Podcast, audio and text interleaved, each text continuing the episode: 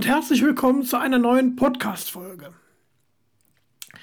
Zugegeben habe ich nun etwas länger nicht mehr von mir hören lassen. Und das lag vor allem an technischen Problemen, die ich hatte, denn eine Zeit lang hatte ich keinen Zugriff zu meinem Podcast-Account. Das aber hat sich glücklicherweise erledigt, sodass ich nun endlich wieder eine neue Folge machen kann. Das heutige Thema wird sein, wie Existenzgründer denn eine BAFA-Förderung erhalten können.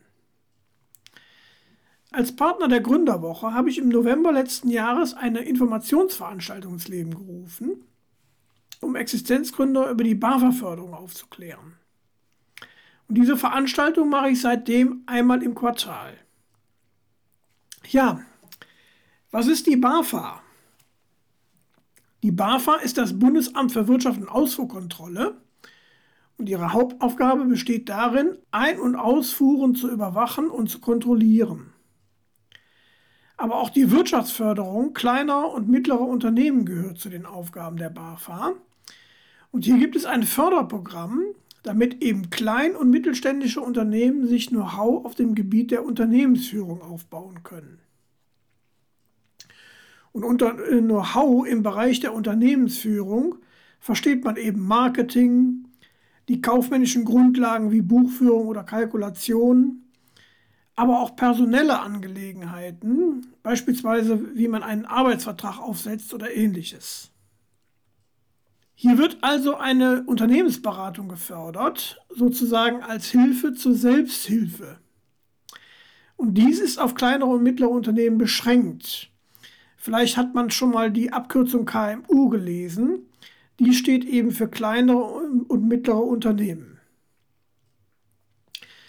Für die Existenzgründer ist dies meines Erachtens etwas besser geworden, denn äh, bis 2022 konnten Existenzgründer von diesem Förderprogramm nur profitieren, wenn sie nicht länger als zwei Jahre am Markt waren. Denn nur innerhalb dieser zwei Jahre galt man eben als Existenzgründer.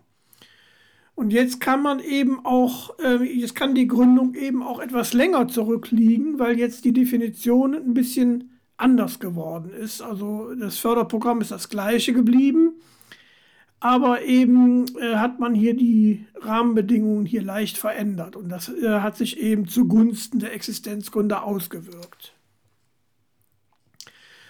Und damit habe ich auch schon ein weiteres Stichwort gegeben, denn die Förderung bezieht sich auf die Zeit nach der Gründung.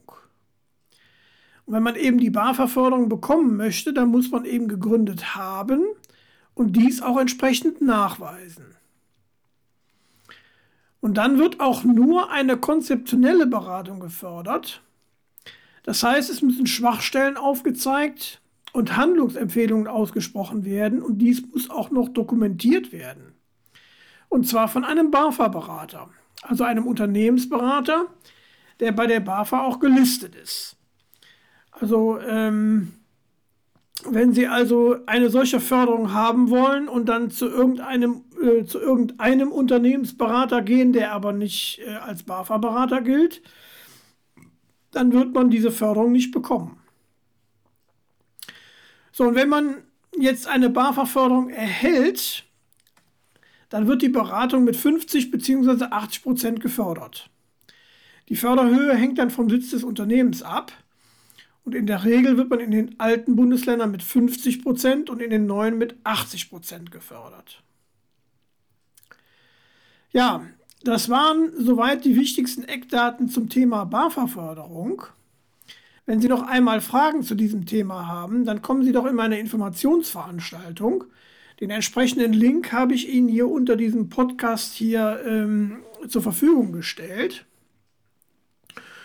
Ähm, ansonsten können Sie diesen Link auch über meine Homepage erreichen und, das, äh, und zwar unter www.iw-beratung.de. Dort ähm, können Sie alle meine kostenlosen Veranstaltungen sehen und können sich dann über den Weg auch dann, da, dann halt auch dazu anmelden. Ja, ähm, das war es dann auch schon wieder für heute. Und ich freue mich, wenn Sie mir demnächst auch wieder zuhören. Dann sage ich mal bis bald. Ihr Ingo Wupperfeld.